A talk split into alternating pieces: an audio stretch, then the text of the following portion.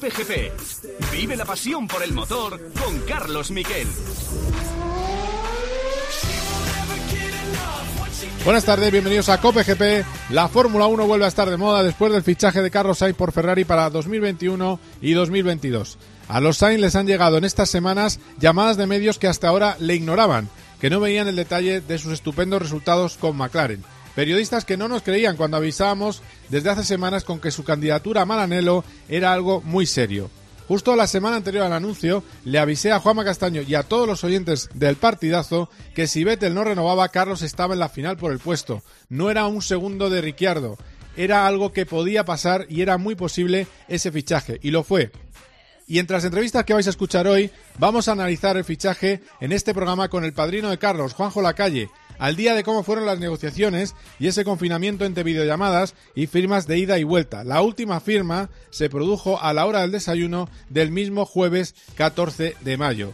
También vamos a tener un jugoso debate con los pilotos Roberto Meri, Andy Soucek y, Roldán Rodríguez sobre lo que puede hacer Carlos en Ferrari. Hablaremos de rallies, por cierto, con Luis Moya, copartícipe de que a Carlos Sainz padre le hayan votado como mejor piloto de rallies de la historia. Este es un programa que fue atropellado por la actualidad, la entrevista con Luis anterior al anuncio de Carlos por Ferrari, pero os traigo este corte que os va a gustar, estas palabras de Luis Moya, esto es lo que nos dijo sobre el rumor que había entonces de que acabara en Ferrari Carlos Sainz. Pero si algún día eh, Carlos está en uno de los equipos ganadores, tiene posibilidad de ganar el Mundial. No tengo absolutamente ninguna duda. Pero en la Fórmula 1, cualquier piloto de la Fórmula 1, no de los actuales, probablemente en la historia de la Fórmula 1, que no hubiese corrido en Ferrari, le hubiera gustado una vez, por lo menos un año, estar en Ferrari, ¿no? Eh, Ferrari es un equipo especial y bueno, entras en Ferrari, mira, se me pone la cara de gallina solo de pensarlo, ¿no? Me haría una ilusión tremenda ver a, a Carlos vestido de rojo, pero muchísima ilusión. Enseguida empezamos con las claves del fichaje de Sainz por Ferrari.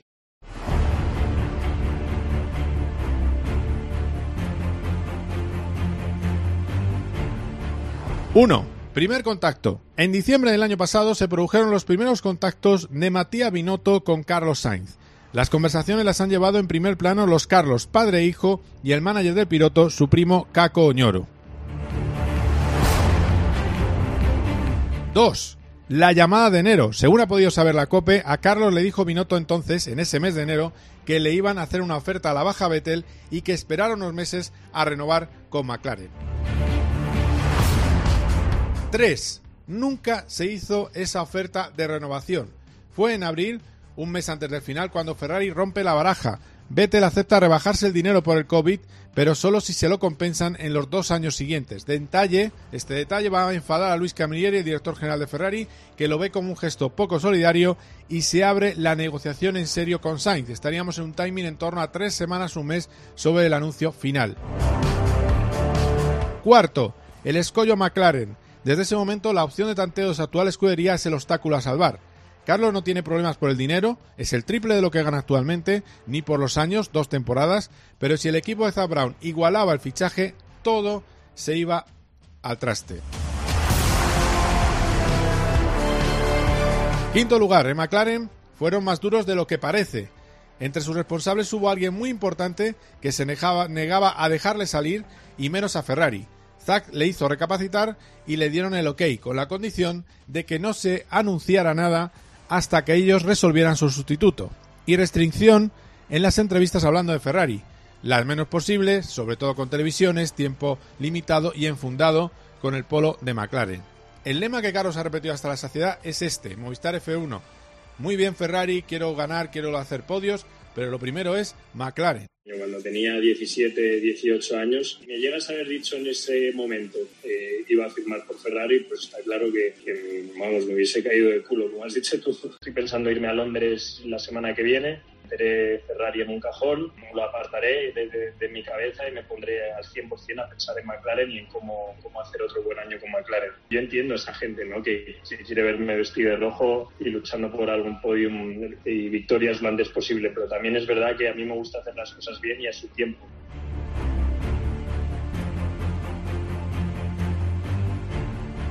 Sexto, los descartados, Ricciardo y Giovinacci. Al segundo le fulminó el hecho de que no se hubiera corrido aún en este 2020.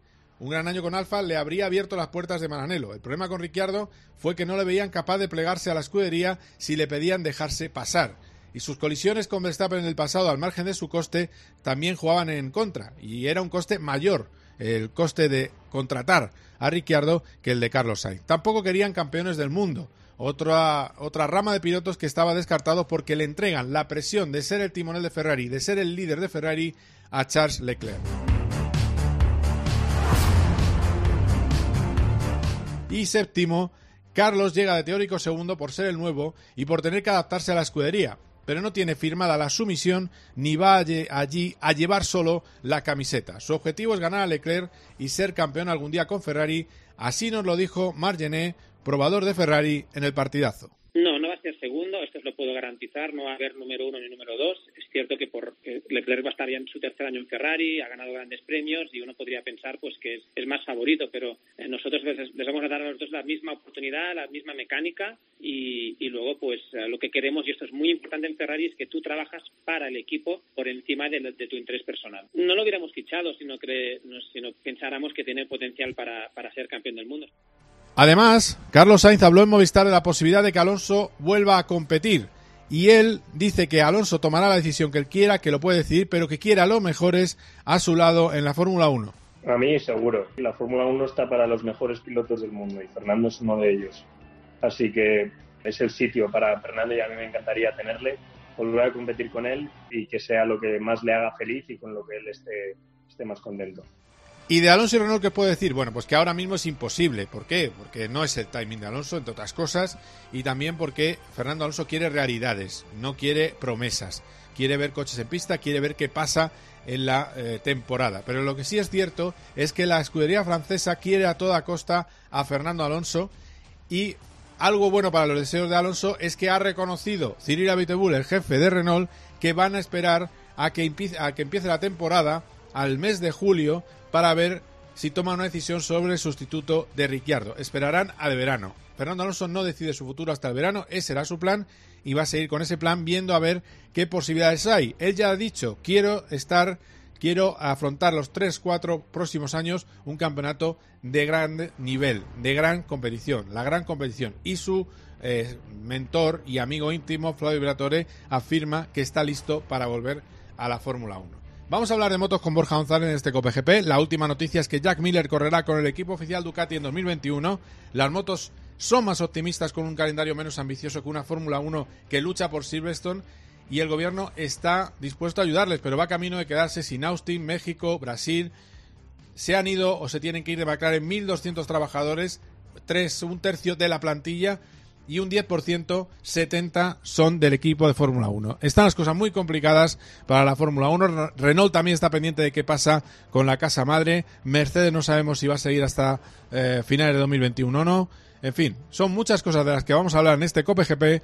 Vamos ya con Juanjo Lacalle. Cope GP.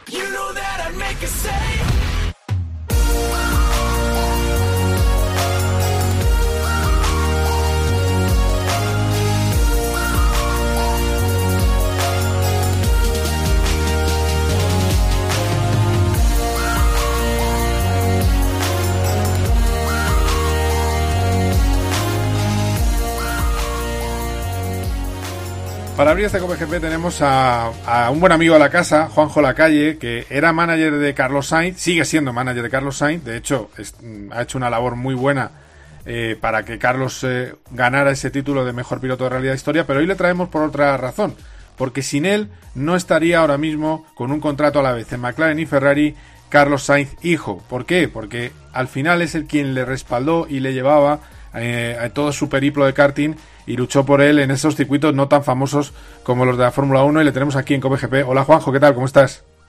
Hola, muy bien, pero quiero aclararte que yo ya estoy jubilado. Entonces lo que hago con Carlos es un poco por hobby. Ah, bueno, vale. Eso está bien, eso está bien. Te quiero preguntar, ¿tú crees que eh, Carlos puede ser campeón del mundo con Ferrari? Yo creo que sí. Yo estoy convencido que sí. Mira, esto me recuerda cuando, como su padre, cuando por fin llegamos a Toyota, que ya era un equipo serio eh, para hacer el mundial entero, y, desde que el primer día que entramos allí, yo pensé que Carlos no, no, no sabía cuándo, ¿no? Como ahora tampoco sé cuándo puede ser. Pero pero sí, sí, yo ahora ya estoy convencido, ya empieza a tener medios para acercarse más a, a poder ganar carreras y, creo que tiene talento suficiente para poder ser campeón del mundo, claro que sí. Claro, porque yo supongo que tú que le sigues tan de cerca, porque a mí tampoco me gusta esa palabra, pero bueno, la gacheta los por al día siguiente del fichaje. El escudero. No es escudero. Es decir, eso es lo que ellos venden y a, y a, lo mejor tiene que ampararse en eso, pero es decir, protegerse con el, con el teórico segundo piloto, pero de segundo piloto nada, ¿no? Mira, yo, te es que, a ver, yo la experiencia en la vida creo que es sumamente importante como mm. gracias a Dios yo tengo una experiencia bastante buena dentro del mundo de, de la competición de, del motor, pues yo lo comparo, lo voy comparando permanentemente con la carrera de su padre, ¿no? Porque a los dos los he conocido. Bueno, al, al pequeño desde que nació, el primer día que nació ya le vi, al otro le conocí con 12 años. Por lo tanto, desde siempre, ¿no? Entonces, con Carlos padre, pues pasaba lo mismo. O sea, cuando nosotros llegamos a los equipos, pues teóricamente el primer piloto era Yuja Cancunen, luego estaba él, y eso era el día uno cuando empezaba el año. Pero poco a poco el piloto se va haciendo, va ganando su posición dentro del equipo y los equipos normalmente, y sí me he tropezado con algunos que no eran así, pero normalmente el 90% eh, los coches al principio de temporada son iguales, todos tienen los mismos medios normalmente y el que empieza la temporada mejor es el que empieza a convertirse en el mejor piloto, en el piloto número uno, porque al equipo le interesa apoyar a ese que va adelante para si, llega el momento en que les pueda ganar el campeonato de pilotos. A ellos lo que más les interesa siempre es el campeonato de marcas, pero claro, si hacen el doblete, pues mejor que mejor. Y entonces empiezan a apoyar más al, que va adelante, que eso por otra parte es súper lógico. Pero tenemos que esperar a que Carlos llegue a Ferrari, Carlos se acostumbre y se habitúe y haga el coche a su a su forma de conducir y se lo y tengan, empieza a tener confianza en el coche y en ese momento, que pueden ser no sé cuántas carreras, dos, tres, cuatro, las que sean, a partir de ese momento veremos a ver pues quién es el primer piloto del segundo. Ya te digo que yo, la experiencia me ha llevado a pensar que al principio eh, los equipos salen igual y luego son los pilotos los que consiguen ser el primer piloto o el segundo. Claro, claro. Eh, ¿Cuándo, tú que has seguido las negociaciones muy cerca, muy cerca, cuándo ¿Cuándo empiezan esos contactos con, Ferrari? Bueno, yo lo poco que sé, porque como te he dicho, estoy jubilado y lo que pasa es que sí que me gusta mucho ir todos los días por la oficina un ratito para estar al tanto de todo lo que se cuece, ¿no? Mm. Porque no sé hacer en mi vida otra cosa que no sea esta. Y, y entonces yo empezaron el coqueteo en, en, diciembre, creo que fue en diciembre del año pasado. Empezó el coqueteo ya de Ferrari con, con Carlos. En aquel momento tenían tres novios, que eran Ricardo, Giovanacci y Carlos, y, y bueno, y parece ser que ellos la idea que tenían era esperar a que arrancara el campeonato y, dependiendo de cómo fueran las primeras carreras tomar una decisión o tomar otra. Pero como el campeonato no ha empezado todavía por las circunstancias desgraciadas que estamos viviendo, pues yo creo que, ha llegado un momento en que han dicho hay que tomar la decisión porque posiblemente si el que nos va a interesar es Carlos, como ha sido al final, pues si no dormimos un poco puede ser que cuando lleguemos haya firmado su renovación con McLaren y, y nos quedemos sin él. Yo creo que he sido, no tengo ninguna base para decir esto, pero solamente la lógica que me lleva a pensar que ha podido suceder esto. Claro, claro. Eh, al final, de todas maneras, yo creo que lo que se ha visto también es la consecuencia de una temporada buenísima de Carlos, con carreras muy buenas y, se nota, ¿no? Que, que, en McLaren ha alcanzado un poco la plenitud también de, tener un equipo que le respalda y donde, donde es feliz. Que yo creo que le ha faltado en la última fase de Todo Rosso y en ese año un poco eh, difícil en Renault, con, con un coche que no estaba a gusto y un equipo de ingenieros que no era el que, el que más nivel le daba, desde luego. Yo creo que el año, el año, la temporada pasada para Carlos ha sido fantástica porque ha estado cómodo, le han hecho caso, han confiado en él, él ha conseguido poner un coche con el que confiaba y, luego ha funcionado todo perfectamente, incluido su compañero. Creo que hicieron un tándem fantástico a nivel mediático. Eh, han dado una imagen para el equipo mejor, yo creo que imposible. Y luego los resultados que él ha conseguido con el McLaren creo que también han sido increíbles, ¿no? ha sido su año, eso está clarísimo, y, estoy convencido que gracias a, ese fantástico año gracias a ese fantástico año está ahora mismo para correr el año que viene en Ferrari. Si no hubiera tenido ese año, eh, seguro que no. O sea, hubieran llamado a otro porque cualquiera al que hubieran llamado se hubiera apuntado corriendo. O sea que. Claro, claro, sí, sí. De todas maneras, eh, tú que conoces bien a los dos, eh, ¿qué notas distinto del hijo al padre? ¿Qué, en qué le ves diferente? yo tengo mi opinión personal, pero quiero escucharte a ti y que me digas un poco. Bueno, tienen bastantes puntos parecidos, porque los dos tienen muchísimo talento los dos, los dos son muy, muy trabajadores, y luego eh, el hijo ha tenido un profesor desde pequeño que le ha ido diciendo lo que había que hacer. Vaya profesor, además, sí, sí. Pues, pues imagínate, a nivel eh, mira, yo me acuerdo cuando Carlito tenía 11, 12 años. Normalmente todos los niños que corren en car, pues cuando van a un circuito, el mecánico se le prepara el car, se lo arranca, el niño se sienta, se da unas vueltas, vuelve. ¿Qué, qué tal? ¿Qué tal? Pues mira, el morro no me entraba muy bien en las curvas o, o se me iba mucho el culo y tal. Y, bueno, pues las cosillas que un niño de esa edad pues puede detectar. Y entonces el mecánico lo, lo que lo que hacía era, pues yo qué sé, cambiarle la, la abertura de dirección o cambiarle el eje trasero, en fin, las pocas cosillas que se pueden hacer en un car. Y entonces el niño se volvía a subir, se daba otra vueltecita, volvía, decía, ah, pues ahora ya va, ahora va muy bien, ahora estoy muy a gusto con el car. Ah, pues muy bien, pues ya está pero no le preguntaba nunca al mecánico qué es lo que había hecho, ¿no? Ah. Y entonces Carlos le dijo a su hijo siempre, desde siempre, me acuerdo con 10 años, decía, ¿qué presiones lleva? Y decía, pues no sé, joder, pues esto lo tenías que saber. Y, entonces era clave que él supiera todo lo que le hacían en el car cada vez que se paraba, qué presiones llevaba, todo, todo eso era clave. Y claro, eso empezó a aprenderlo desde los 10 años. Cuando, cuando llegó, terminó el CAR, empezó a correr en las fórmulas. Pues ahí la misma historia. Mm. Ahí la historia era que, ¿qué te ha hecho el mecánico o el ingeniero para que esto funcione mejor, tal. Hasta el extremo que fíjate cuando ganó la 3.5 en Jerez. Sí, ahí, estábamos además, sí, me acuerdo. Mm. Claro, el equipo en el que él corría, que era el equipo DAMS, mm ese, eh, al terminar esa carrera, eh, Teo Martín compró ese equipo. Y entonces Carlos le dijo, no te preocupes porque me sé el setup de todas las carreras que he hecho este año en cada circuito.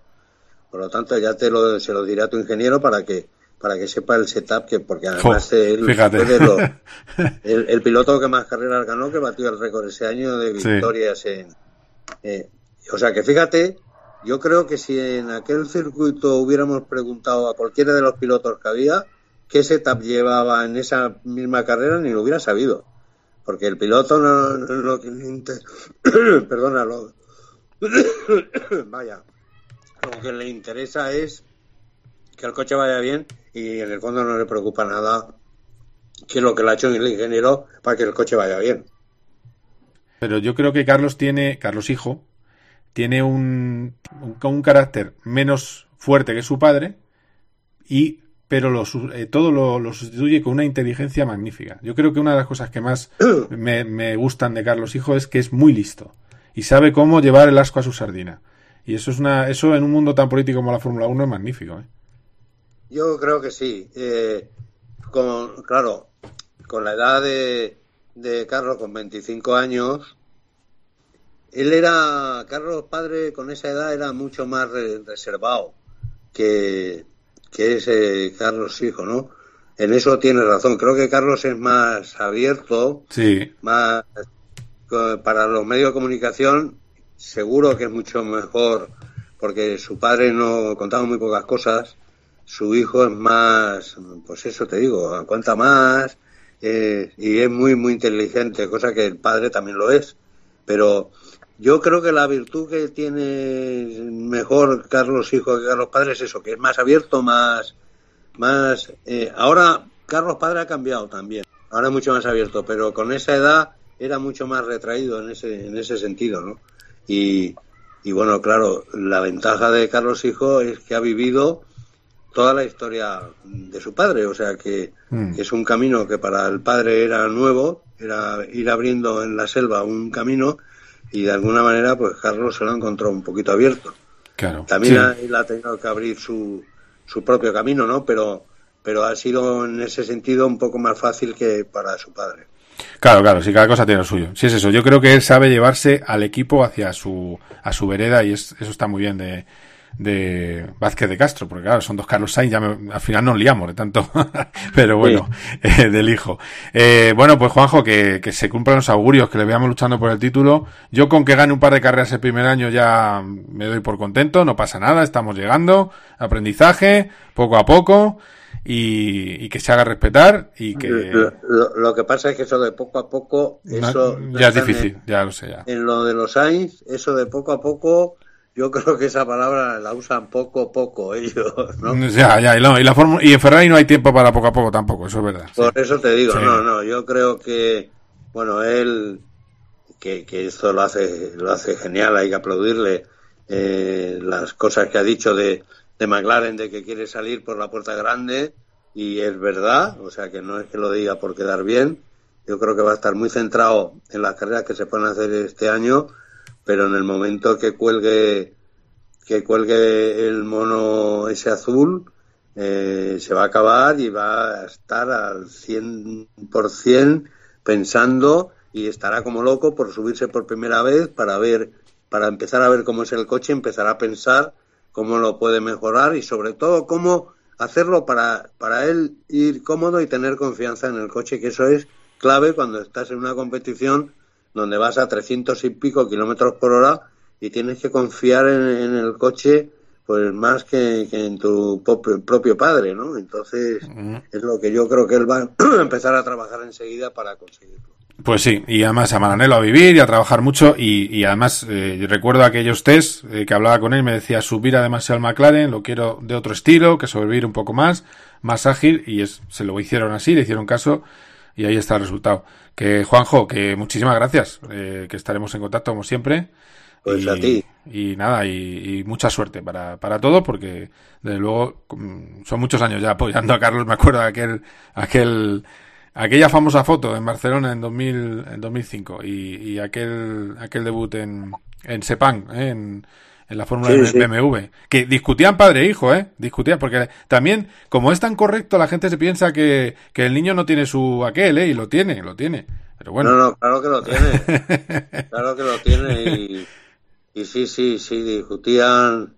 inc- Bueno, lo, ¿sabes lo que pasa? Que al principio el padre discutía poco en la fórmula porque, claro, esos coches eh, para él eran bastante extraños, ¿no? Pero como es como es, a la vuelta de un año ya sabía de fórmulas lo que no estaba en los escritos. claro. Sí, sí, sí. Y, y ahora que Fórmula 1 sabe mucho, pero está claro que el que más sabe es el que se sube y el, y el que está ahí además haciéndolo muy bien, que es su hijo, ¿no? Muy bien. Pues nada, Juanjo, que muchísimas gracias, que, que, que hablamos en otra ocasión. Cuídate mucho, ¿eh? Un abrazo. Gracias a ti, otro abrazo, gracias. Chao, chao.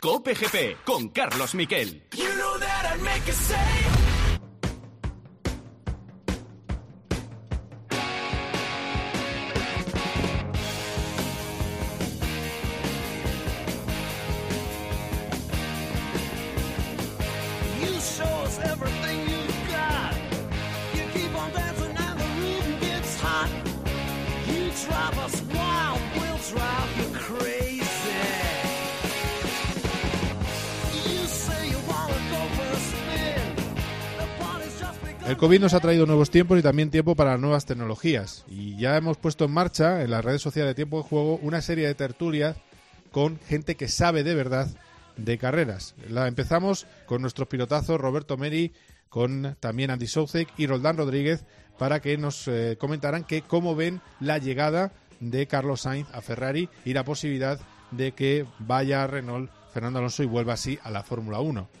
Ha tenido mucho éxito, más de 35.000 visualizaciones entre distintas redes sociales y por eso creo que es tan jugoso que es bueno que recordemos algunos de sus mejores momentos ahora mismo en COPGP. ¿Qué puede pasar con Carlos Sainz? ¿Puede triunfar? ¿No puede triunfar? ¿Qué opinan eh, nuestros pilotazos que nos eh, acompañan hoy? También el futuro de Alonso, si va al Fórmula 1 en 2020. Hay muchas cosas que hablar con dos buenos amigos. Eh, con Andy Soucek, pilotazo y comentarista de 2010 de la Copa de Hola. Andy, ¿qué tal? ¿Cómo estás? 2010 ya, pues son 10 añazos, ¿eh? 10 añazos. Se dice pronto. Oye, ¿el, el polo rojo es por algo o qué, Carlos? Es una indirecta. Está lleno de indirectas el escenario este que me rodea. O sea, es, es- sí, es, este, efectivamente es por algo. ¿eh? Es- es- Vale, es vale, un- entendido. es rojo pues se la he Ferrari. pillado. No, no, ya, ya, ¿eh? bueno, hasta ahí podía llegar. Sí, sí, sí. Bueno, a ver. eh, y también está, eh, fue piloto probador de Virgin en Fórmula 1 y piloto titular de Fórmula 1 en 2015, comentarista de COPE, buen amigo, eh, Roberto Merillo. Hola, Roberto, ¿qué tal? Hola, buenas tardes, ¿cómo estamos? Muy bien, muy bien. Oye, muy bien. Eh, Roberto también tiene ahí algo rojo, ¿eh? A lo mejor es una indirecta. La, la, la persiana ro- ro- roja y naranja, ¿eh? como Carlos, ¿sabes? McLaren y Ferrari, no tengo ahí con los Ay, McLaren y Ferrari. El otro día lo decía, lo dijo en, en- en Twitter eh, Roberto. Dice, hola, me llamo Carlos Sainz y tengo a la vez un contrato con McLaren y Ferrari. Es que es fuerte, ¿eh? No es, es para mear y no echar gota. No, eh, eh, Un eh, po- poco más que añadir. Se acabó la tertulia. sí, ya Sí, está. no, a ver, a ver, el, el tema lo pongo porque es que al final, quieras o no, Carlos eh, ha, ha conseguido, que no sé si somos conscientes de ellos, mucha gente no lo será, mucha gente sí, que es que ahora mismo tiene contrato con posiblemente los dos mejores equipos a nivel de historia en Fórmula 1 que hay actualmente en la parrilla. No sé si me equivoco, obviamente Williams también, pero bueno, eh, Mm. obviamente hoy en día es mucho mejor tener eh, contrato con Ferrari y McLaren que con Williams, ¿no? Así que, que, que es que realmente la, es la, la bomba, vamos a decir, tener contrario, contrato con estas dos escuderías a día de hoy. Eh, Andy, de todas maneras, la duda, la duda en el tema de Carlos es lo que decía en el enunciado, ¿no? La presión que va a tener Ferrari y luego que de primera le han recibido con algo que para mí en el fondo es bueno, que es un titular de la Gacheta del Ford que le, le titula El Escudero. Aunque a él le moleste porque es un piloto que va a ser, va a intentar ser el número uno, también el hecho de que le pongan como escudero de Leclerc le quita presión. Tú como estrella, tienes una presión tan bestia y se espera tanto de ti. Carlos, al final, eh, lo mejor que puedo decir es, eh, vale, vale, sí, yo voy a hacer de escudero. Ahora, hablaremos después de las primeras cinco o seis carreras, que es un poco lo que pasó con Leclerc. Leclerc también llegó como escudero de Vettel, pero poco, poco duró eh, ser segundo piloto. Esto al final lo demuestras en pista. Y yo creo que Carlos va a dar mm, muchas sorpresas a mucha gente, aunque ya se lo ha ganado, porque para fichar por Ferrari hay que ser muy bueno, pero va a dar sorpresas. Yo creo que, ojo, eh, que puede llegar como segundo piloto y convertirse en la, la estrella de la marca italiana. Eh, Roberto, mm, ¿tú crees que de verdad puedes desafiar a Leclerc? A ver, apuesta no. Eh, yo te voy a dar mi opinión que creo que, y, y lo que tienen por delante en Ferrari. Ferrari a día de hoy eh, es un gran equipo, está peleando por ser campeón del mundo, como hemos visto en los últimos años, pero de momento están los segundos. Y yo creo que ahora mismo no están en un momento donde puedan plantearse tener un piloto 1 y 2. ¿Por qué? Porque no tienen el mejor coche como cuando lo tenían cuando ganaba Michael Schumacher los mundiales, que tenían el Claro. lujo de permitirse un piloto 1 y un 2 hoy en día tienen que poner toda la carne en el asador para intentar ganar a Lewis Hamilton y Mercedes, que a día de hoy, digamos que son superiores eh, a ellos, ¿no? A, a Ferrari como equipo y a Leclerc también como, como piloto. El conjunto de Mercedes está resultando ser más competitivo. Eh, yo creo que la llegada de Carlos eh, es más un piloto que no crea polémica, es un piloto que nunca ha tenido, prácticamente nunca ha tenido pro- problemas con sus compañeros de equipo, siempre ha tenido buena relación, como hemos visto este año pasado con Norris. Y yo creo que es lo que busca Ferrari, tener dos pilotos competitivos que se lleven bien entre ellos, que no creen polémica, como a lo mejor se creó el año pasado con Vettel y Leclerc, ¿no? Como la calificación aquella en Monza y muchas más eh, cosas que han pasado, ¿no? Y los dos pilotos no estaban de acuerdo y yo creo que lo que quieren es dos pilotos rápidos, que la pista está claro que es los, o sea, va a ser la que los ponga en su sitio. De hecho, Ferrari yo creo que lleva muchos años sin tener un piloto uno y dos. A lo mejor sí que tenían, a lo mejor cuando estaban el Fernando eh, era el favorito porque era el que podía ganar el mundial, pero estoy seguro que la primera carrera, o sea, las primeras tres carreras iban con lo mismo Fernando que Felipe o Fernando que Kimi Raikkonen. ¿Vale? Luego, obviamente, si tienes un coche que te puede ganar el mundial, pues si hay una pieza, pues obviamente lo lógico es que se vaya para ese coche, si, si no hay dos piezas. Total, que yo creo que van a empezar el Mundial con, con, con intentar eh, luchar por victorias y campeonato con los dos pilotos. Y luego el tiempo, Pero, pues, Teto, en su sitio. no olvidemos que ha firmado dos años y el primer año es 2021, que es el fin de un ciclo híbrido que efectivamente ha liderado Mercedes, pero mira, yo estuve en los test de pretemporada, que, que también me encontré con, con Carlos, eh, en Montmeló. Todos los equipos eh, estaban a un nivel bestial. Es decir, eh, los equipos de media tabla eh, estaban... ¿Me oís? Sí, te, Sí, oigo- sí. perfectamente. Ah, Sí, vale. No, digo que los equipos de mitad de tabla estaban haciendo unos tiempos bestiales. Es verdad que el Force India es una copia del Mercedes. Bueno, podemos hablar de los equipos eh, tanto tiempo como queremos, pero lo que está claro es que las cosas están mucho más cerquita. Es decir, ahora Ferrari ha aprendido también de los errores. Y yo estoy seguro que este año tienen un coche, si ya era competitivo de por sí, como tú has dicho, Teto, los últimos tres, en 2020 tenían un coche para poder disputarle, o tienen un coche, porque hablo en pasado porque no sabemos cuándo va a empezar la temporada, pero No está, no está nada mal el Ferrari. Sí, tienes razón. No está mal Seguro. el Ferrari, pero Entonces, esto es un año, pero eh, claro, Carlos tiene contrato para 2021, con lo cual hay otro año más de, de, digamos, era híbrida en la que todavía estarán más juntos, porque ya se prolongaba para 2022 el, el calendario eh, con el tema del COVID para, para sacar, digamos, la nueva reglamentación. Si. Ferrari ya está trabajando pensando en que en este, en este ciclo a lo mejor no tenían opciones, joder, lo que Ferrari no se puede permitir es no ganar un mundial en el ciclo nuevo. Es decir, si ponen la carne el asador, es ahora más que nunca. Entonces, el primer año de Carlos en Ferrari eh, tiene que ser un año de, digamos, de coger experiencia, 2021, y el segundo año, en 2022, eh, con coche, digamos, y reglamento nuevo, eh, joder, es que ahí puede pasar cualquier cosa. Es como si hablamos, que hablaremos también de Alonso y Renault, es que no se, se da la baraja, sí. Se, Claro, se barajan que, las cartas, ver, sí. ¿qui- ¿Quién es el que da con la tecla? ¿El Ross Brown con el difusor soplado? ¿El Newway con el... Eh, ¿Cómo era? Eh, no, Newway con el difusor soplado, el otro con el doble difusor. ¿Os acordáis de Sí, cada vez sí. que ha habido un cambio de reglamento, ha habido un ingeniero que ha dicho, mira, esta es la tecla y ha dado con la tecla. Entonces no sabemos quién va a ser, pero podría ser perfectamente Ferrari. Tienen gente buenísima para poder hacerlo posible, ¿no? De todas maneras, lo que yo creo, sí, eh, no sé si quería decir algo Roberto o no. Está bien, vale. Eh, no, no, hay una cosa que está clara. Eh, eh, Carlos también llega porque ha hecho una- un temporadón. O sea, Carlos ha terminado delante de dos Red Bull y ha hecho su mejor temporada en Fórmula 1. Em, al final eso, eso pesa mucho. A mí lo que me, a mí me preocupa que medio equipo Ferrari hay mucho peso de Nicolas Todd, de Jean Todd, del management de, de Charles Leclerc. Eso es lo que me preocupa. Y luego también tiene una cosa clara tiene que tener Carlos. Si está a tres décimas de Leclerc, le pueden abrir la puerta. Es Sí, decir, pero, tiene pero que mira, tú, tú ya te estás preocupando antes de tiempo, para empezar, que Bueno. siempre te pasa lo mismo. No, no, no, No, es pero que es verdad. vamos, vamos- no, no, no, lo que hay que tener en cuenta ahora es que, que Carlos está con un McLaren que no iba mal, pero que hacía eso, hacía séptimos, quintos, hizo sí un podium eh, que rascó en una carrera loca, pero la realidad es que lo normal era encontrarle, ha entrado en Q3, que es sensacional. Ahora vamos a ver a Carlos ganando carreras.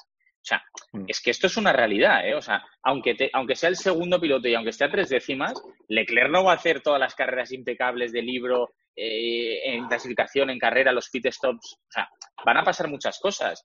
Y entonces, Carlos Sainz va a ser un candidato a ganar un mundial. Esto es así. O sea, eh, no sé, Teto, es que creo que está A ver, Teto, aunque- ¿tú qué crees? ¿Tú qué crees? ¿No? ¿Que va a ser candidato a ganar un título? A, a ver, lo que creo que te lo he dicho varias veces es que creo que Carlos y McLaren ha hecho un gran trabajo, pero Carlos se ha ayudado a hacer ese gran trabajo. O sea, Claro. yo lo que veo que Car- Carlos se ha madurado mucho como piloto y les ha ayudado a ir en la dirección correcta. ¿Por qué? Porque traía información de, de Renault y entonces podía comparar cómo va un coche, cómo va otro. Está claro que Renault no era un coche de, de los ganadores, pero sí que tenía información y podía ver las diferencias.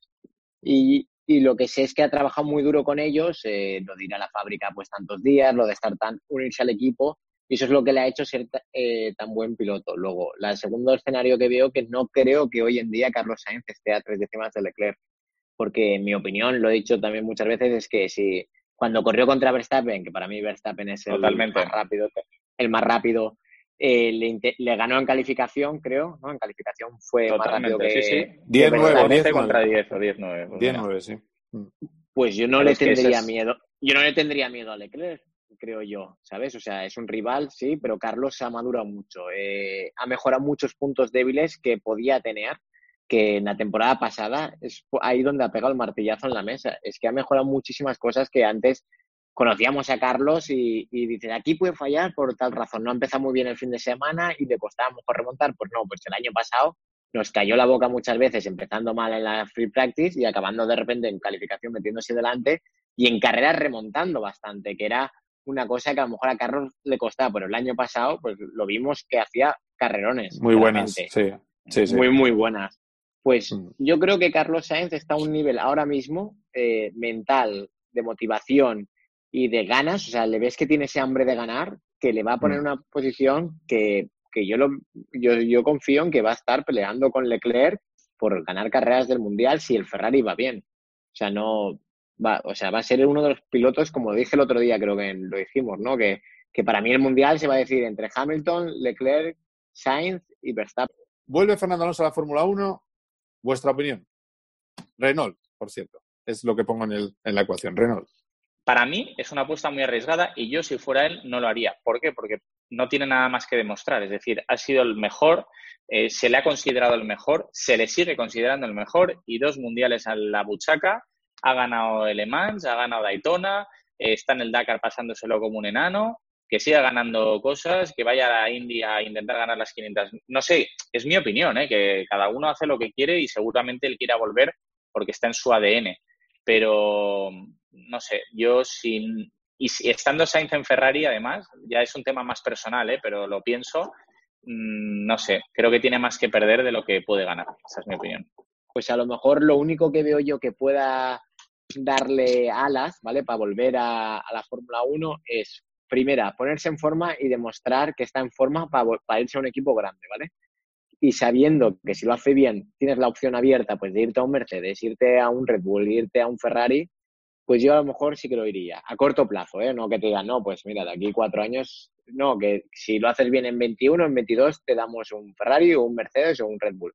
Pues yo sí que sí que a lo mejor lo haría. Pero lo veo muy arriesgado, todo lo veo muy arriesgado y más, aparte estando Carlos en Ferrari, que sabemos que Carlos va a tener un, un buen coche. Se, van, se van a invertir las papeletas para que nos hagamos una idea de Jaime Alguersuari y, y Fernando Alonso, pues le va a pasar a, a, Fernando Alonso con Carlos Sainz, que Fernando va a hacer de Jaime y Jaime va a hacer de y perdona y Fernando va a hacer de Carlos, o sea, porque es un buen ejemplo, Carlos... pero pero sin pero sin sin música, o sea, sin poner discos, por lo cual es un poco distinto, sí. claro. No, eh, pero mira, claro, se está conectando. La diferencia que había en coches. Se está conectando Roldán Rodríguez, que ya ha venido del dentista. Va a estar, va a hacer Pero cinco que... minutos de aparición de especial que es esta. Ahora a ver si le vemos. No tenemos todavía a Roldán, ¿eh? A enseguida oh, tenemos eso, el eso. Una eminencia. ¿Qué pasa aquí? O sea, mírale. Ahí está ¿Qué Roldán. pasa? ¿Qué, ¿Qué os pasa, pasa vosotros, mírale. amigos? Ahí está, ¿eh? ahí le tenemos. Estamos aquí salvando el mundo. Eh, bueno, te hago la misma pregunta muy rápida, Roldán. Muy buenas, ¿eh? Espero que estés Vale. bien de la dentadura. Eh, simplemente, eh, se te ve bien. Eh, ¿Tú crees que vuelve Alonso con Renault en el 21? No nos queda mucho Yo rato, creo que sí. pero bueno. ¿Sí? Yo creo que sí, yo creo que sí. Vamos a ver, esto es una parte a mí, me gustaría, eso está claro, y, y yo creo que yo creo que va a volver, porque eh, Resistencia ya lo ha hecho, lo ha ganado y ya está, ¿no? O sea, además yo creo que ahora han cambiado las circunstancias que había antes con, con el BOP en el MP1 y, y, no va a ser una categoría tan cañón. En ese sentido, mm. me da la sensación. Y segundo, la, la Indy todo el año yo no lo termino de ver. Yo sí que veo una Indy 500, por supuesto. Puedo ver un par de óvalos más, puedo ver Long Beach, no sé, puedo ver carreras chulas, pero no un campeonato completo. Y si quitas eso y quitas el Dakar, queda la Fórmula 1. Y donde cuando el río suena, suele llevar agua. Así que yo creo que sí, que fichará por Renault. Uh, bueno, pues nada, lo dejamos aquí grabado y ya está. Dice Andy que no, eh, dice Roberto que solo para, para ponerse, para demostrar que está en forma y dice Roldán que seguro que sí. de- habíamos hablado, Roldán, decía, decía Andy que ve a un Carlos que puede luchar por títulos en Ferrari, eh, por el título mundial. Eh, ¿Tú lo ves? 100%. Por al tema lo veo 100%, porque además Carlos, aparte de demostrar que es un piloto rápido y capaz de ganar a un Verstappen o a un Leclerc, todavía es más hombre de equipo y hombre, creo que de campeonato, como ha demostrado. Y por tanto está en un sitio ideal donde va a tener un coche puntero. No sé si va a tener el mejor coche o no, eh, eso ya está por ver, pero va a tener un gran equipo y desde luego que va a luchar por campeonatos. No sé si, eh, bueno, yo creo que desde el, desde el principio, o sea, desde el principio eh, Carlos va a ser un piloto, creo que es un piloto que, que no va a cometer muchos, eh, muchas equivocaciones o ninguna, eh, va a aprovechar al máximo el coche que le den y cuando subes a un Ferrari y haces eso, vas a pelear por campeonatos sí o sí. O sea, yo creo que es un acontecimiento, seguro que lo habéis dicho todos. El tema de que Carlos haya fichado por Ferrari es un acontecimiento brutal, o sea, espectacular eh, y algo que nos, que nos tiene que estar, bueno, estar contentos y alucinados. De todas maneras, estoy viendo, Sin Roldán, que, que tú, va- tú en optimismo vas sin limitador. O sea, tú no, el régimen no, no corta. O sea, va, eh, va, va, va, va, va. bien. ¿Por? Me parece ¿Por bien. qué? No, no, que ¿Por bien, qué? que, ¿Por qué? que- que lo ves No, todo porque Alonso positivo. vuelve a. Renault, Alonso vuelve a Renault. Ganamos Carlos el mundial con. Carlos. No, no, no he dicho que ganemos, he dicho que lo vamos a pelear sin lugar a dudas. vale. Y Yo- yo he- o yo he dicho nos lo acordaremos mismo. de hoy. No, que él ha dicho Vale, lo vale, mismo. Si te estoy Yo he vacilando, dicho lo mismo. No pasa nada. Sí, sí, sí. vale. No, no, porque es que, ¿sabes lo, que vuelve, joder. ¿Sabes lo que pasa? Que, y Fernando crees que bueno, no, pero es que la prensa internacional, yo hablaba con, con un compañero del equipo y me decía, ¿qué te parece Sainz? Barrichello.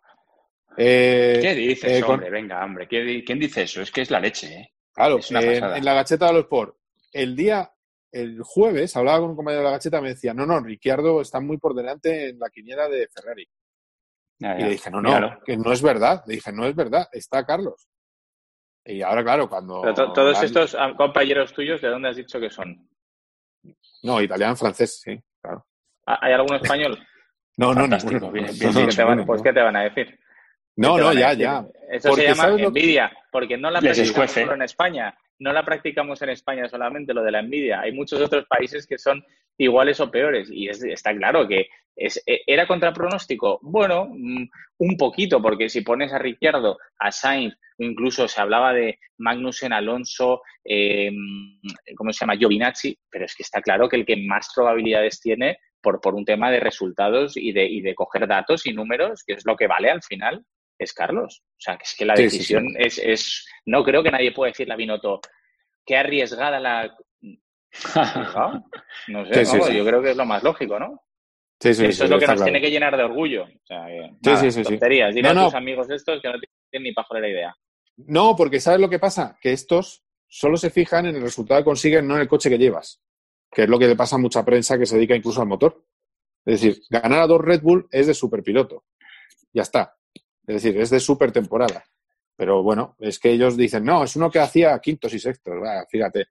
Claro, es que hay que recordar que el señor Leclerc, todos sabíamos que era muy bueno, y Messi Leclerc se lo puso Roldán en, en Movistar, pero eh, vino con el aval de ganar a Ericsson.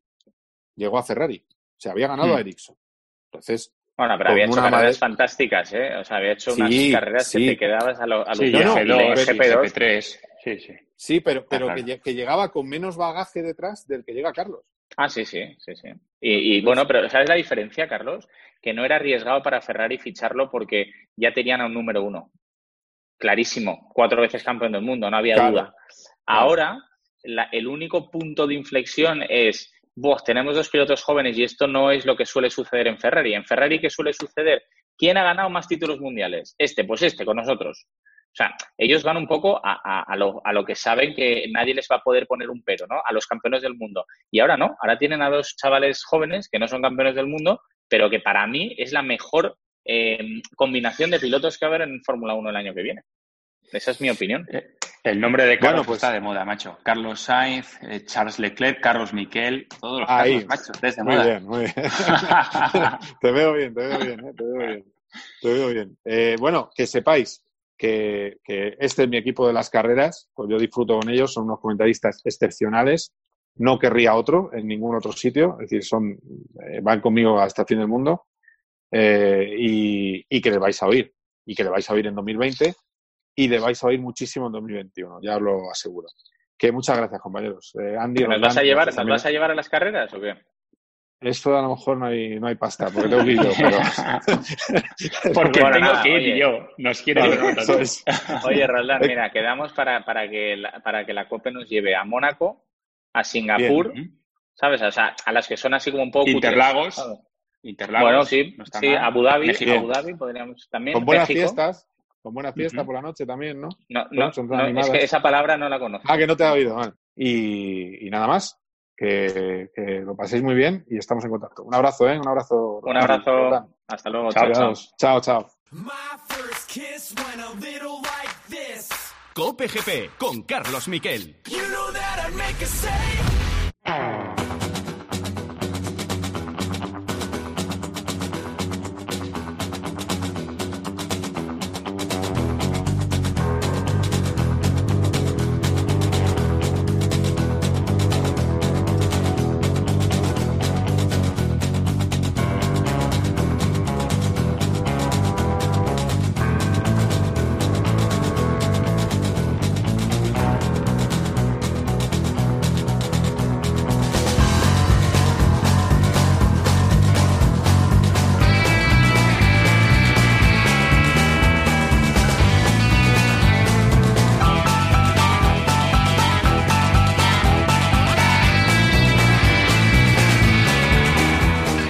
Hablamos ahora de rally y hablamos de Carlos Sainz padre, que le han nombrado mejor piloto de rallies de la historia. Votación popular entre los seguidores de WorldRallyCar.com, 80.000 votos a favor, ganó a todo un grande como es Sebastián Loeb y lo hizo con menos títulos mundiales que el piloto francés. Vamos a hablar de eso y analizar por qué es el mejor piloto de todos los tiempos, con el que fuera su copiloto y copartícipe sus éxitos, buen amigo además de la casa, Luis Moya.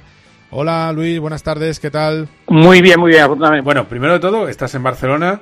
El otro día me gustó mucho un vídeo tuyo que, que decías que había que ser amables. Además, me iba a ir yo a la compra y vi un vídeo tuyo en el que decías que había que ser extremadamente amable con, con la, bueno, con la gente que te atendía en los supermercados. Que tú te, te- pues, decías buenos días por su nombre, eh, que al final, al fin y al cabo era un, era un, es un trabajo de riesgo, ¿no? Sí, sin lugar a dudas, ¿no? Yo creo que hoy tenemos que agradecer mucho a toda esa gente que estaba trabajando. Pues a, los- a las 8 de la tarde todos salimos a aplaudir, ¿no? A los sanitarios, que me parece muy bien que están en un trabajo encomiable.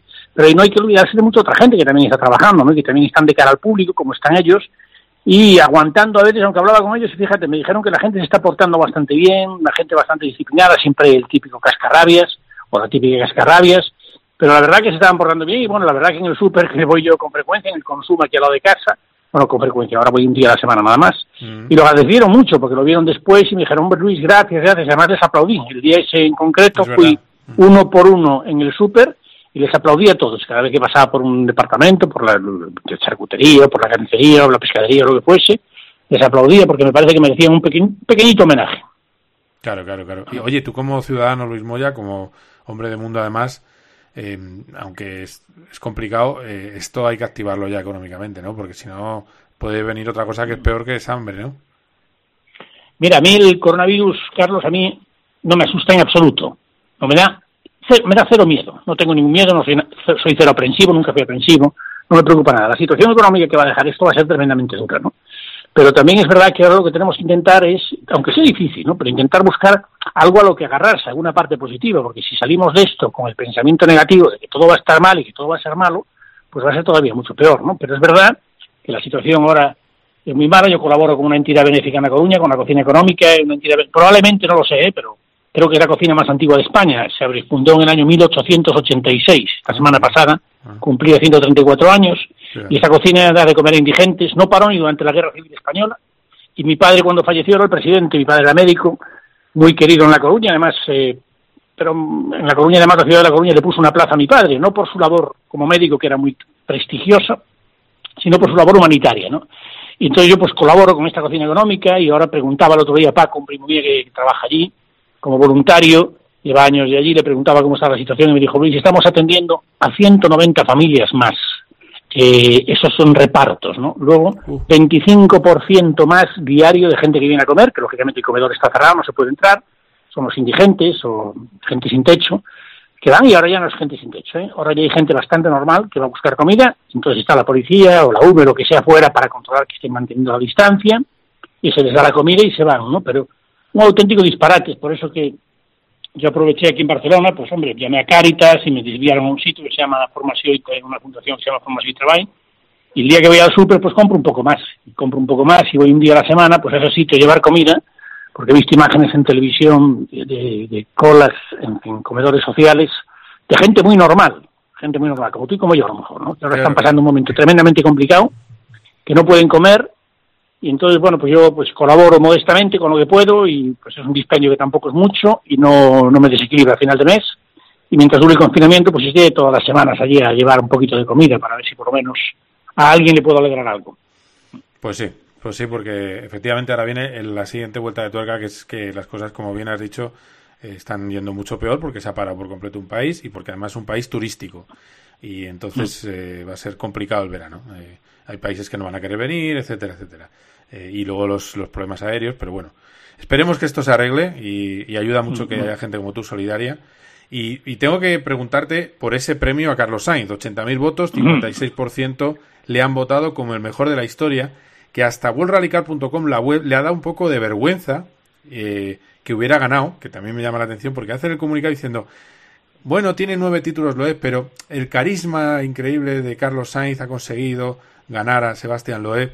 Eh, quizás eh, lo que la, la, gente de fuera no sabe es que en el mundo del motor no son solo datos, es con quién te mides, eh, si rompes o no una brecha, es decir, si eres pionero, eh, la, cuánto perduras en el tiempo, qué recuerdo dejas, no sé, tú explícame o explícale, no tanto a mí, yo no soy dudoso, yo, yo creo que está, está bien que le hayan colocado ahí, igual que si no, si no era injusto que hubiera ganado Loeb, pero que está muy bien, pero explícale a la gente que no sepa por qué tiene ese punto más Carlos Sainz sobre rivales como Loeb o Guier, que son un, unas bestias.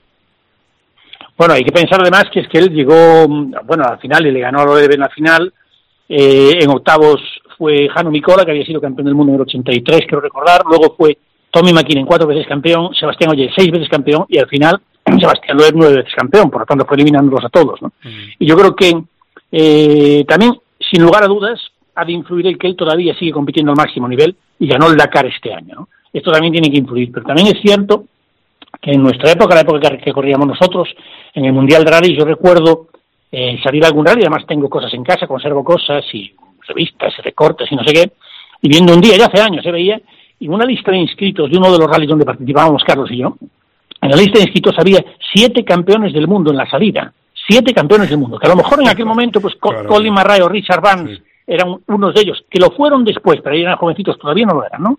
Pero que al final fueron campeones del mundo, ¿no? Entonces, hemos competido contra gente muy dura, rivales muy difíciles, y Sebastián Loeb, que además, aparte de un grandísimo piloto, porque los datos así lo dicen, es una magnífica persona, porque jamás en mi vida he oído a nadie hablar mal de Sebastián Loeb. Pero es verdad que a nivel de carisma no tiene el carisma de Carlos y que muchos títulos que él ganó, pues él cuando competía, competía Citroën contra Ford, dos equipos nada más, y en Ford el rival directo de él era Mico Irbonen, que no llegó a ser un campeón del mundo, además es un, una persona extraordinaria, que tuve la suerte de trabajar con él como director deportivo cuando estaba en Subaru y es un, un piloto, una persona magnífica, jamás se queja, Mico Irbonen, ¿no? Pero no llegó a ser campeón del mundo nunca, ¿no? Entonces Sebastián Loeb competía entonces contra uno que era Petra Solberg, eh, es verdad que compitió alguno, algo contra Marcus Ronholm, pero eh, el nivel o la cantidad, el volumen, digamos, de marcas no era el que, el que era en nuestra época, eso seguro que no. Claro, y es que además lo que la gente no recuerda, estaba revisando la historia y cuando compiten con el mismo coche, Carlos y, y Sebastián, eh, Loeb, el primer año, en la penúltima carrera, están empatados en el liderato del Mundial y tiene un abandono en la última carrera Carlos. Eh, si no, podía haber ganado en 2003.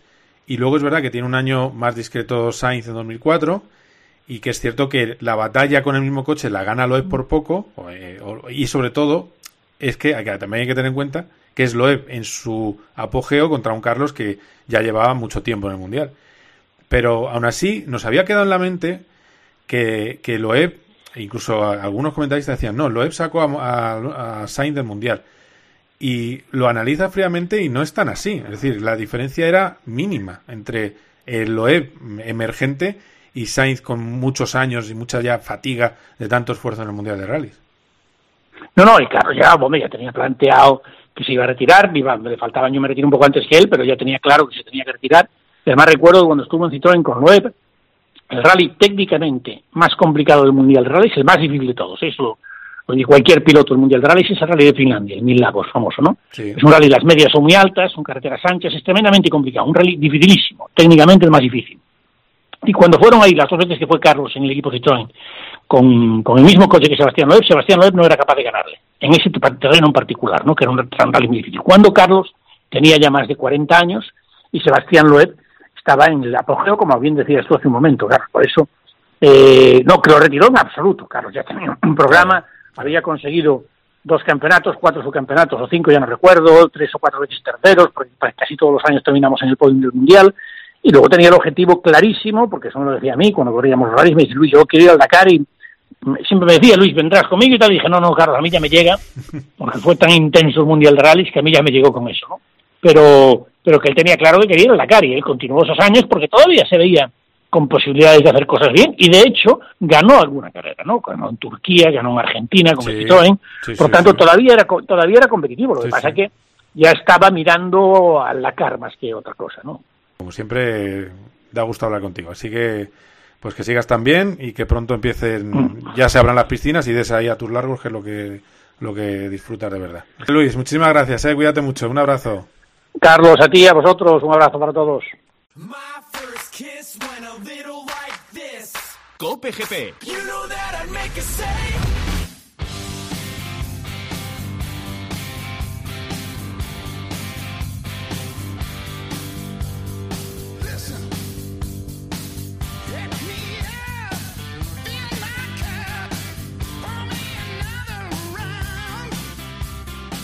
Borja González, hola Borja, ¿qué tal? ¿Cómo estás?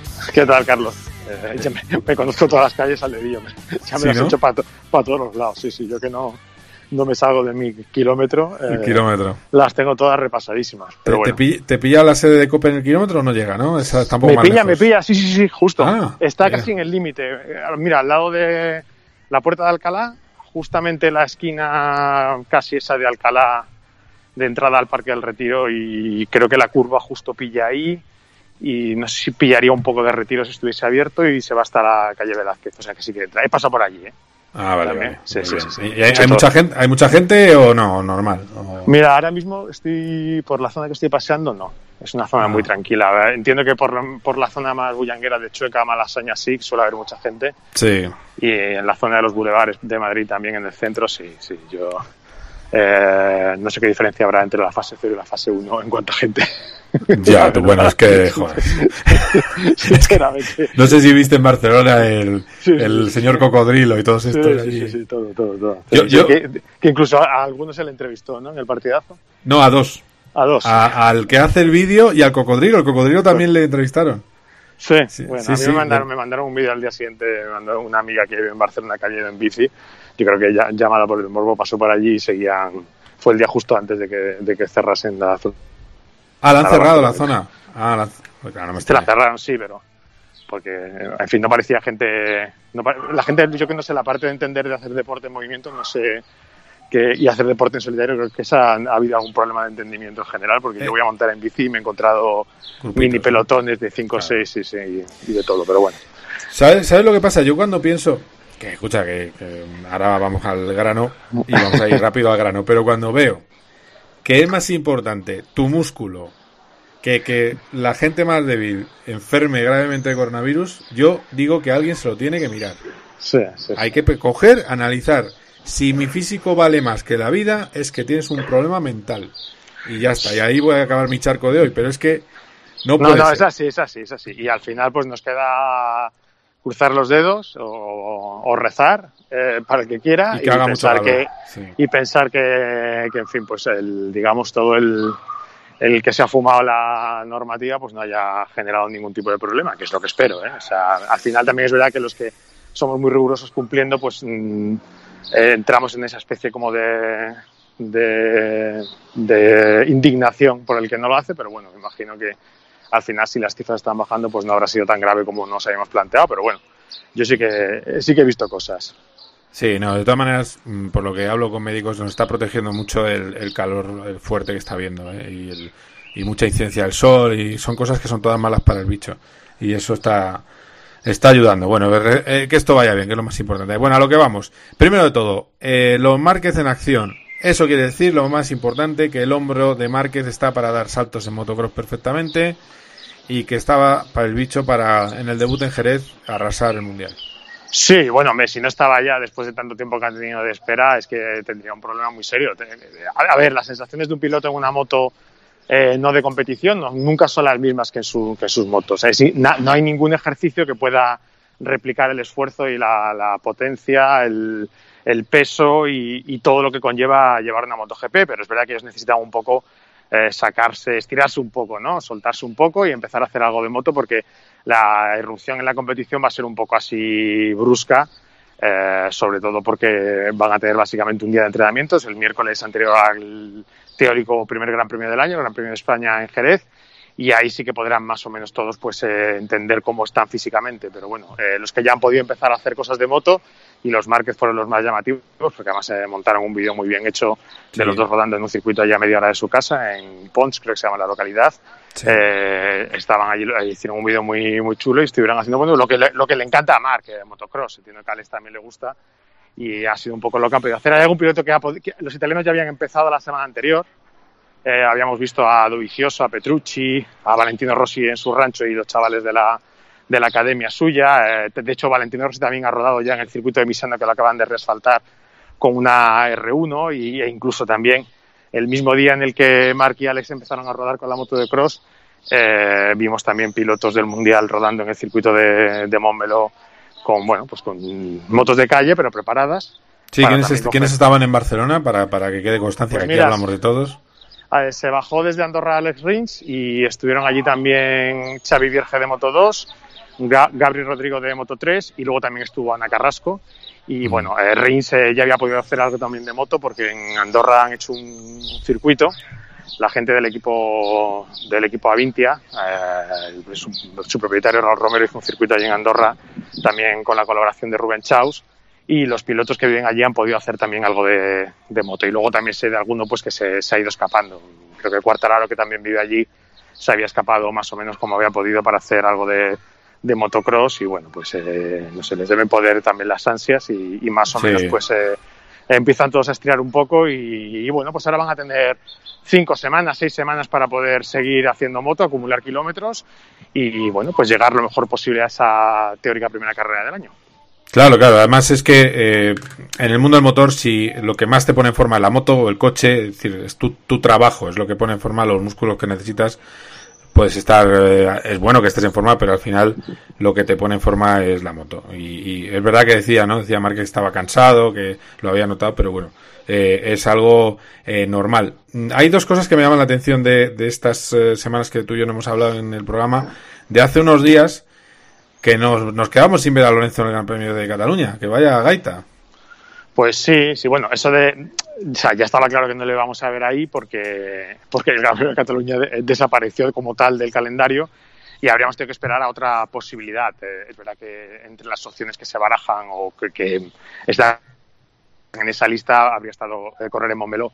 Pero es, es, que el, el Mundial 2020 está muy planteado en modo contención eh, contención de, gastos por una parte, pero sobre todo contención de gente. Y eh, van a intentar eh, que todos los equipos puedan estar metidos en boxes en los circuitos. No es tan fácil. Hay equipos de Moto 3 y Moto 2 que terminan en carpas, pero es más fácil para controlar lo que estén todo el máximo número posible en boxes y, llevar un equipo un equipo de, con un piloto invitado, en este caso un equipo de MotoGP, eh, requiere más espacio en box que no hay, también requiere llevar más gente y quieren tener muy, muy controlado eso. De hecho, en una entrevista en, la web Motorsport, el doctor Charte, que es un poco el responsable de los servicios médicos del Mundial, está diciendo que los, los controles que va a haber dentro del PADO, los que están previstos, van a ser mucho más severos de los, que, de los, a los que estamos acostumbrados o a los que vamos a estar acostumbrados el resto de ciudadanos. Es decir, va a ser muy estricto, controlando muchísimo a la gente, haciendo muchas pruebas, eh, van a instalar sistemas también para, para, tener a todo el mundo muy controlado y que no salte ningún positivo que pueda fastidiar el invento y bueno, pues ese control que va relacionado también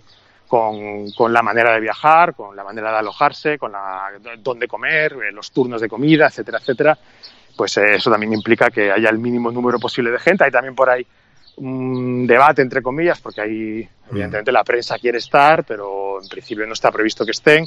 Y, y, bueno, pues es un poco la, una guerra que va a haber ahí por detrás para ver si se puede abrir un poco la mano, pero claro, al intentar limitar al máximo de, de gente, pues han quitado los, los, pilotos invitados. En principio se espera recuperarlos para 2021, lo digo por el, por el supuesto en el que Jorge quiera seguir teniendo ganas de correr el año que viene, pero tampoco está claro del todo porque también te digo que las normativas que se han ido aprobando eh, por ejemplo, no va a haber desarrollo de las motos en la próxima temporada. Eh, los equipos que, que, tienen, digamos, libertad de, en los motores, KTM y Aprilia, eh, tienen que parar esa, ese desarrollo, creo que a fecha 29 de junio.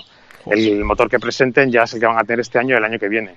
Bueno, la, la conclusión es que han, han, han metido más en, la, en, su retirada a Jorge de lo que ya estaba. Es decir, sí, mismo, sí, evidentemente. Aparte, además, en el juego ese de las sillas, que todavía está bastante activo, pues eh, parece que hay pocas sillas porque el equipo Petronas, que era uno del que se habló con, con Yamaha, de como una posibilidad que pudiese ir, eh, ya han dicho que van a seguir con Morbidelli y la, el hombre que se baraja para el otro sitio es Valentino Rossi, que está hablando con ellos. Entonces, sí que parece que no, no va a tener mucha escapatoria Jorge para considerarse definitivamente un retirado.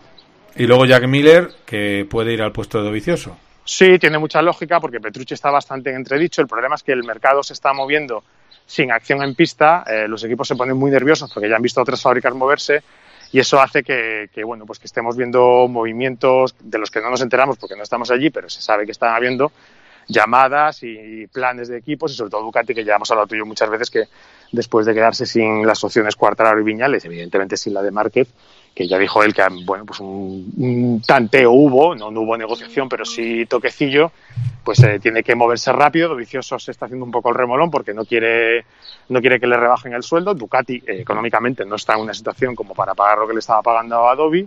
Eh, lo que te he dicho de Petrucci, que al final terminó muy en duda el año pasado, aunque la pretemporada fue buena y parece que el movimiento lógico va a ser el de Miller, reconocido por el propio team manager de su actual equipo, que ha dicho que, que le ve el año que viene subido a, a una moto oficial en eh, vestido de rojo, así que bueno, pues ese puede ser un movimiento y además es un movimiento que como todos los que estamos viendo de, de darse se anunciará en, en las próximas semanas y antes de que empiece la competición. Muy bien, pues estaremos atentos, Borja. Te dejo ahí con los pajaritos, eh, que, que, que, bien cantan, que bien trinan y, y nada. que disfrutes de tu paseo, que, que, estamos en contacto, ¿vale? Muy bien, un abrazo. Un abrazo, hasta luego. Hasta luego. Cope GP con Carlos Miquel. You know And in the naked light I saw ten thousand people maybe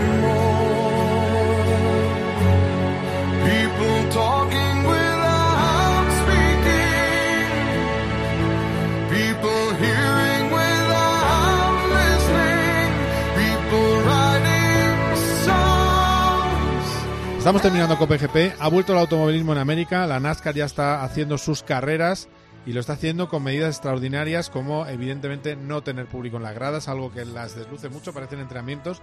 Luego cuando ves que se chocan entre ellos, ves que efectivamente están compitiendo. Vi la primera carrera y la verdad es que tenían la acción de siempre. Pilotos que iban y venían en, venían en el día, con lo cual no tenían que no había entrenamientos, que era una idea muy buena. No hay entrenamientos, se hace la carrera en el día y se vuelven a casa. Y además un pado con mucha distancia social y con mecánicos con mascarillas. Esta es la nueva realidad que vamos a vivir en julio en el mundo del motociclismo y el automovilismo. Contaros también que hemos eh, vivido la caída, o mejor dicho, el despido de 1.200 trabajadores de McLaren. 1.200 personas que pierden su empleo, esta vez de manera definitiva. 70 de ellos, el 10% del equipo de carreras de Fórmula 1. La Fórmula 1 está en una crisis gravísima. Y luego explicaros que Carlos Sainz de su entrenamiento para el Mundial 2020 de Fórmula 1 ya está rodando en kart. Y os aseguro que es un alivio para su mente y un auténtico disfrute que el pasado lunes, por ejemplo, estuvo toda la jornada rodando con otros pilotos en el circuito de Valencia. Hará más pruebas, hará más test, porque lo que está claro es que Carlos Sainz está a tope de moral después de esa noticia con la que abríamos este programa, esa noticia de su fichaje por Ferrari y sobre todo quiere hacer una gran despedida del año con McLaren de la temporada 2020. De verdad que ha sido un placer, que habrá más Cope GP pronto y nos vemos. Un saludo. Adiós.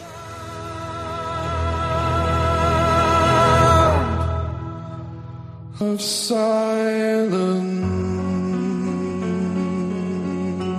Cope GP con Carlos Miquel.